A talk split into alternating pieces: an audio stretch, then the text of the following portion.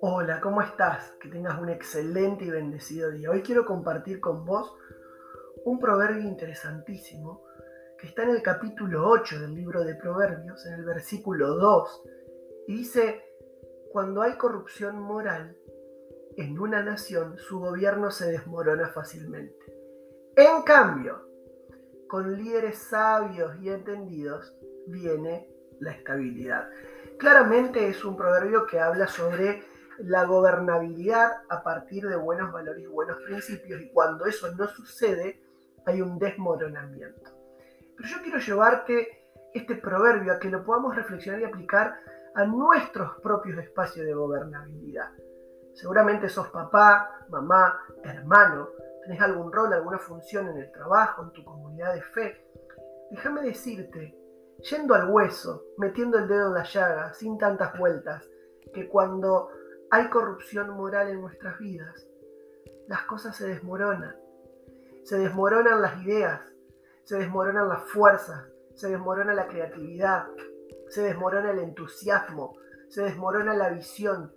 Tenemos que seriamente mirar hacia nuestro interior y ver el estado de nuestras emociones, de nuestros pensamientos, de nuestros sentimientos y ver si hay algo corrupto, si hay algo torcido, si hay algo que eh, se está postergando, si hay algo que estamos dilatando. Esto no es para tibios ni, ni para fríos, esto es para personas que deciden realmente estar comprometidas, calientes, encendidas por una buena calidad de vida, por una vida de integridad, por una vida de santidad. Amigos, si hay corrupción, por más mínima que sea, déjame decirte que la moral se desmorona, la vida se desmorona. En cambio, en cambio, cuando aprendemos a ser líderes, y déjame que te diga que liderazgo es influencia y todos tenemos esa capacidad, así que esto no es solamente para los que tienen el título o el rol de líder, es para todas las personas que influenciamos a alguien directa o indirectamente. Déjame decirte que lo mejor que podemos hacer es vivir desde la sabiduría y el entendimiento. Porque cuando vivimos desde ahí, traemos estabilidad a nuestra vida. La sabiduría la podemos encontrar aplicando, meditando, analizando e incorporando los principios que encontramos en la palabra de Dios, en la Biblia. Pero el compromiso está en poder estudiarlos, aprenderlos y aplicarlos. Eso es sabiduría. La capacidad de aplicar los principios bíblicos y espirituales a tu vida práctica. Pero el entendimiento, el conocimiento tiene que ver con que también tenemos que prepararnos.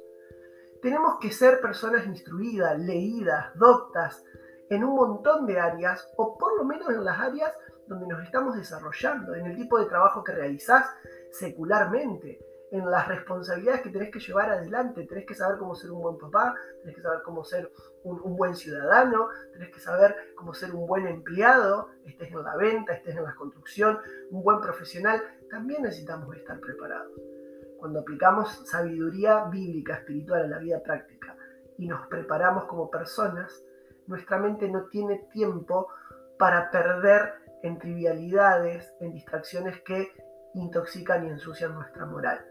Por lo contrario, nuestra vida empieza a ser más estable y equilibrada. Volví a escuchar este audio. Si fue de bendición para tu vida, compartilo. Que Dios te bendiga.